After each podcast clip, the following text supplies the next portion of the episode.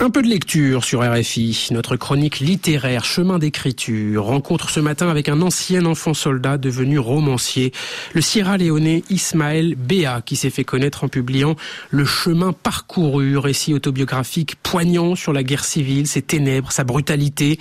Euh, Ismaël Béa est aussi l'auteur de deux romans, Demain le soleil paru en 2015 et La petite famille qui vient justement de paraître en traduction française. Il est ce matin au micro de Tirtan Karchanda. C'est en prenant conscience du pouvoir réparateur des mots que je me suis lancé dans l'écriture. La rédaction de mes livres m'a permis de surmonter l'impact des tragédies que j'ai vécues. Tous les matins, lorsque je m'assois à mon bureau pour noircir les pages, je m'entraîne à la liberté afin qu'on ne puisse plus m'enchaîner. Sur les ailes de mon imagination, je m'envole vers des destinations qui m'appellent. Ismaël Béa, que l'on vient d'entendre, s'est fait connaître en février 2007 en publiant Le chemin parcouru, un récit autobiographique dans lequel il raconte avec une puissance d'évocation rare ses années d'enfant soldat sur fond de la terrible guerre civile qui a ravagé son pays, la Sierra Leone. En 1991, quand la guerre a éclaté, l'adolescent avait tout juste 11 ans.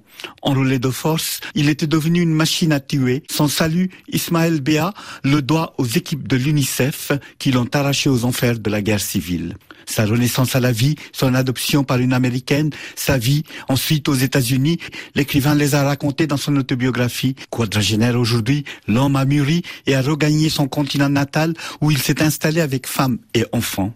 Il a surtout continué d'écrire, passant du témoignage à la fiction historique et sociale qui, explique-t-il, lui donne une plus grande marge de manœuvre pour jouer avec les mots, la langue, la structure. La petite famille, son second roman, appelé Demain le soleil, vient de paraître en traduction française. Lecture. Si vous marchez en direction d'un champ à la lisière de la petite ville de Foloya après le réveil du soleil dans le ciel, vous entendrez la brise siffler sur les herbes hautes, écartant leurs brins secs et verts au fil de son avancée. Au bout de ce champ, vos yeux se posent soudain sur le visage d'un garçon au milieu des herbes, lequel est plongé dans l'observation de quelque chose. Vous tentez de savoir quoi, mais vous ne remarquez rien. L'extrait qu'on vient d'écouter fait partie du prologue du roman.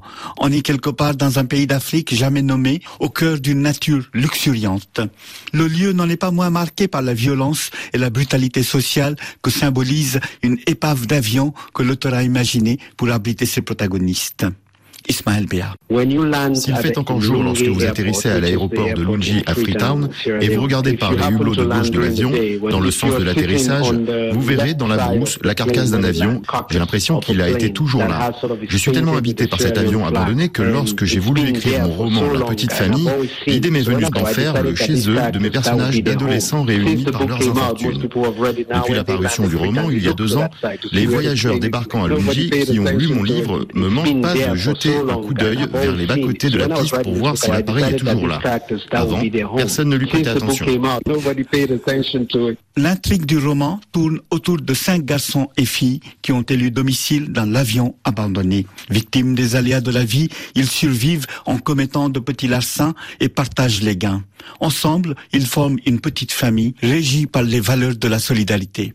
Or, cet alter-monde résistera-t-il aux assauts répétés de la grande ville dont le vacarme et la superficialité menacent son équilibre Telle est la question qui est au cœur du beau second roman d'Ismaël Béat roman dickensien de la fraternité, la petite famille frappe par la lucidité de sa critique de la société africaine inégalitaire. Sa force réside dans son économie de moyens et son art de créer des personnages inoubliables. Des qualités qui imposent l'auteur comme l'un des héritiers montants des Gugiwa Tiongo et des Mongobeti, maîtres du roman social africain.